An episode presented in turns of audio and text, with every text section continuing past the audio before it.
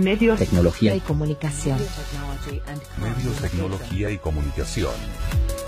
Y hablando de el tema aborto es uno de los temas más importantes de actualidad, por eso convocamos como cada jueves al periodista Martín Chávez para que nos hable al respecto. Martín, buen día, gracias por atendernos.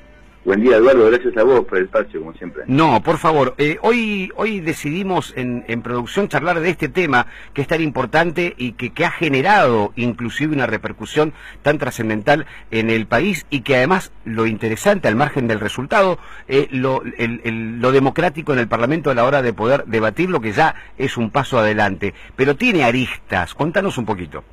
Sí, sí, como bien decías, habíamos preparado otro tema pero la verdad que eh, la realidad este, a veces te supera y parece que, que, era importante y importante tomarlo desde el punto de vista del, del que venimos hablando nosotros, ¿no? Eh, que tiene que ver con la comunicación, que tiene que ver con el lenguaje. El lenguaje, sí, sí. Eh, como ya veníamos hablando hace mucho, muchas columnas, el lenguaje puede construir realidades, puede transformarlas, una palabra puede significar muchas cosas y esos significados se disputan, se pelea por esos significados, ¿no? Como dijimos en varias oportunidades, el lenguaje es un gran campo de batalla donde se disputan los sentidos, ¿no?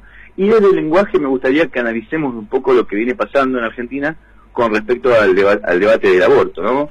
Eh, lo que pasó en estos meses fue realmente impresionante, como vos bien decías, un debate que trascendió las paredes del Congreso, sí. argumentos tanto a favor como en contra, muchos de ellos sólidos, otros para el olvido. Sin embargo, en algún punto, tanto dentro como fuera, se comenzó a correr el eje del debate y las cosas empezaron a salir un poquito de control. Hubo hasta violencia en las redes. Exactamente, exactamente. El debate siempre fue o debería haber sido sobre la realidad de que mueren mujeres en abortos clandestinos. Y aunque la cifra puede variar según quien, quien lo dice, si querés podemos tomar la, las estadísticas que manifestó el ministro de Salud, Adolfo Rubinstein.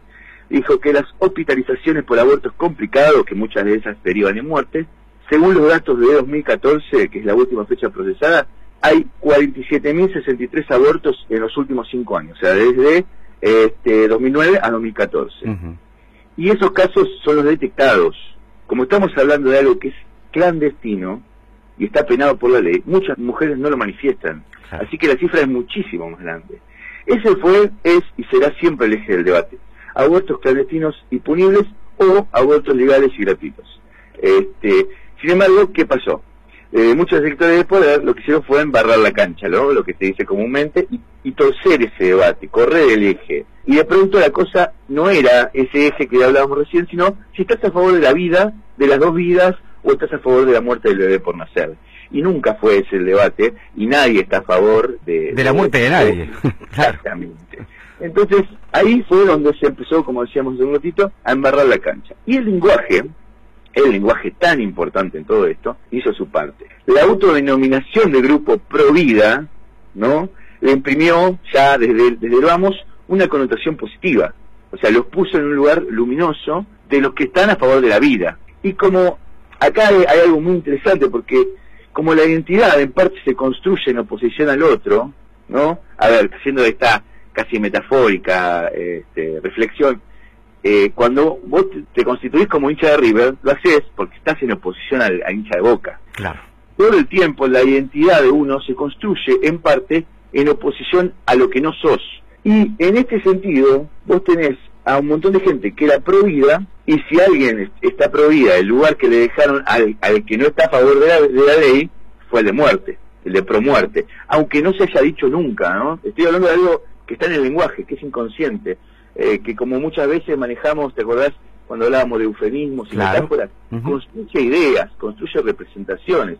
Entonces, de un lado quedaron los pro vida, y uno entendería que del otro lado, según, según esta, esta idea, quedarían los pro muerte, ¿no? Qué, suen, qué feo suena, ¿no? Qué feo suena. Pero por más que suene feo ahora, diciéndolo, desgranándolo, en realidad lo que hay detrás de es este sentido. ¿Por qué? Porque como el lenguaje y la forma en que nombramos las cosas construye sentido, y como te decía, hablábamos de los eufemismos y cómo construían ¿no? las metáforas, estas ideas o representaciones, esta distinción entre los pro vida y los otros también quedó marcada. Por claro. eso mucha gente sale a cuestionar tan duramente y, y muchos otros con tanta violencia, tanta sí. virulencia. Sí, sí, sí. Eh, porque en ese discurso hay violencia. Por eso se entiende que Amalia Granata le pueda gritar en un programa de TV a Nancy Pasos, vos mataste a tu hijo. O tanto de los videos que vemos en donde hay pañuelos celestes insultando o inclusive golpeando a gente de compañeros verdes, porque muchos de esos piensan en este sentido, como si fuera una dicotomía, ¿no? Los que están a favor de la vida y los que están a favor de la muerte. Y me parece que es muy grave porque hay un aprovechamiento de las pasiones. Claro, porque la discusión, como vos decías, es otra, no es si estás a favor de la vida o de la muerte. Exacto, se desvirtúa el debate, porque con esta lógica, o sea, hoy pensaríamos que luego de la sesión de esta madrugada, donde se perdió la votación 38-31, y por dejar las cosas como están, mañana, pasado, la, semana que viene, o la otra, van a seguir muriendo mujeres en abortos clandestinos. Entonces, en definitiva, ¿quién es el que está a favor de la vida y quién es el que está a favor de la muerte? ¿no? Me parece que todo esto no es casual, detrás del lenguaje, como decimos siempre, está el poder y en el debate me tiro la cola muchos sectores de poder. ¿eh? Y está bueno, eh, está bueno lo de esta columna porque por lo menos nos haces pensar y cuestionar y autocuestionarnos y entender en muchas ocasiones esto del lenguaje, porque es cierto, a veces la gente compra, todavía mucha gente que manifiesta, lo dijo la tele, lo dijo la radio o lo leí en la red, y, y digo, hay que pensar un poco, es cierto eso y hay una reproducción de este, de este lenguaje violento y hay que entender que no son casuales, digamos, ¿no? Hay, hay sectores de poder eh, detrás de esto que manejan o que tienen intereses muy, muy chibles. Te paso dos datos nomás como para que lo tengamos en cuenta. El misoprostol, que es la droga que se utiliza para abortos, sí. esa droga solamente se comercializa en Argentina por un solo laboratorio. Claro. Que tiene monopolio absoluto, que se llama el laboratorio Beta. Ahí tenés una. Y la, y la comercializa bajo el, nombre de Oxaprost. ¿Sabes cuánto sale esa droga hoy? ¿Cuánto? Alrededor de tres mil pesos. Claro. Otro dato, la Iglesia Católica como institución, y no estoy hablando de los creyentes, hablo como institución, y es más, sobre todo de sectores los, más duros de la Iglesia, ¿no? Como el Opus Dei, sí. se han opuesto sistemáticamente a toda ampliación de derechos de las mujeres. Claro. Se opusieron al voto femenino en el 47, se opusieron a la ley del divorcio en el 1984, se puso a la ley de educación sexual integral en el 2006. También se opusieron al matrimonio igualitario en el 2010. Se opuso también ahora al aborto legal, gratuito y seguro. Por eso, muchos aparecieron otros títulos, ¿no? Inclusive en el ámbito internacional ganó la Iglesia. Y sí, porque de alguna manera, si vos siempre te opones a este tipo de cosas, hay algo hay algo que todavía quizás no lo sabemos, claro. pero que afecta intereses de la Iglesia muy fuertes. Seguro. Y bueno, me parece que en definitiva hay que volver a centrar el eje, el debate sobre lo que es el problema central de todo esto, que son las miles de mujeres que se mueren o que quedan mutiladas de por vida en abortos clandestinos. Lamentablemente, muchos no lo entendieron así y lo que ha pasado ayer en el, en el Congreso es una muestra de eso, ¿no?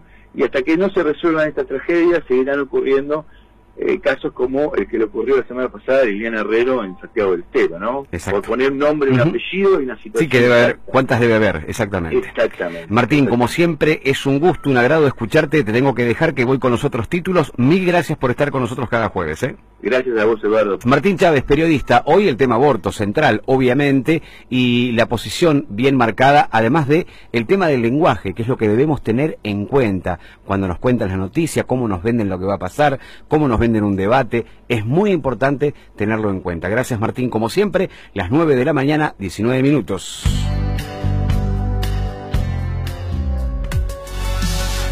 Medios, tecnología y comunicación.